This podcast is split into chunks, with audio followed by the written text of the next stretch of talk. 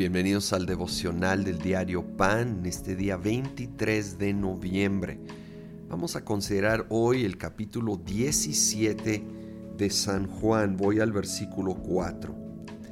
Jesucristo está orando, está hablando con el Padre y dice, yo te he glorificado en la tierra, he llevado a cabo la obra que me encomendaste. Otra versión dice, he acabado la obra que me diste que hiciese. Es increíble que Jesús pudo hacer esta declaración. Solo había estado en el ministerio tres años. Todavía abundaban, obviamente, necesidades a su alrededor, gente enferma, gente perdida.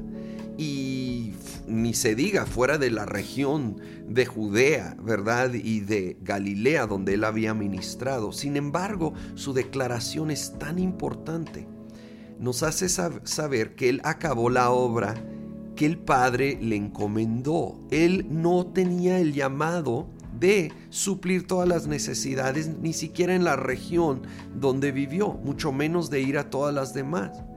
Él se enfocó en las prioridades y propósitos del Padre para su vida, de tal manera que aunque muchas otras cosas buenas no hizo, él sí hizo las prioridades, aquello por lo cual fue llamado. Se enfocó en su misión, su visión, y esto lo pudo llevar a cabo.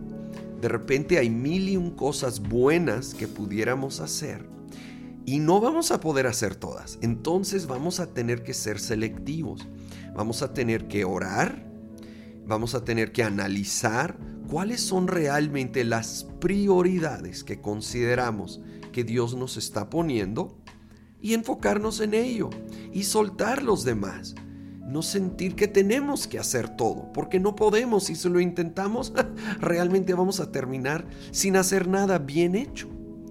Pero enfocados en las prioridades, vamos a poder, con la ayuda y gracia de Dios, hacer todo lo que Él nos llama a hacer. Más adelante en este capítulo, que es toda una oración de Jesús, voy al versículo 20, no, ruego solo por estos, hablando de sus discípulos contemporáneos en ese momento. Ruego también por los que han de creer en mí, por el mensaje de ellos, para que todos sean uno. Padre, así como tú estás en mí y yo en ti, permite que ellos también estén en nosotros, para que el mundo crea que tú me has enviado. Yo les he dado la gloria que me diste para que sean uno, así como nosotros somos uno. Y el 23, yo en ellos y tú en mí. Permite que alcancen la perfección en la unidad y así el mundo reconozca que tú me enviaste y que los has amado a ellos tal como me has amado a mí. Increíble, que los has amado tal como me has amado a mí y está orando por nosotros, a todos los que creen en Jesucristo. Y está diciendo que ese amor que tuvo y tiene el Padre para el Hijo Jesucristo, el Hijo unigénito, lo extiende ahora a todos nosotros, sus hijos adoptivos. Así eres amado por el Padre. Y su oración lo viste, subraya vez tras vez la unidad, el amor los unos por los otros, que así como se había logrado esta unidad entre Jesús y sus discípulos, allí en ese momento, en el primer siglo, se siga extendiendo, se siga reflejando y viviendo unidad, amor el uno por el otro. Y creo que está ligado a recibir y reconocer este gran amor del Padre a nosotros. Si Él nos ama a nosotros en esa magnitud a pesar de nuestras fallas y errores, entonces podemos y debemos extender ese amor a otros que con sus fallas y sus errores. Señor, gracias por ese amor.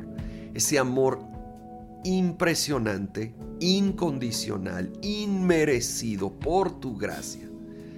Gracias por amarnos y ayúdanos. Queremos ahora extender ese amor a todos los que nos rodean, caminar en amor, en armonía, en unidad, perdonándonos los unos a los otros, para cada vez más glorificar tu nombre y cada vez más cumplir las tareas que tienes para nosotros. Ayúdanos a entender para enfocarnos en las tareas, las prioridades que tú tienes para nuestra vida. Lo pedimos todo en el nombre de Cristo Jesús. Amén.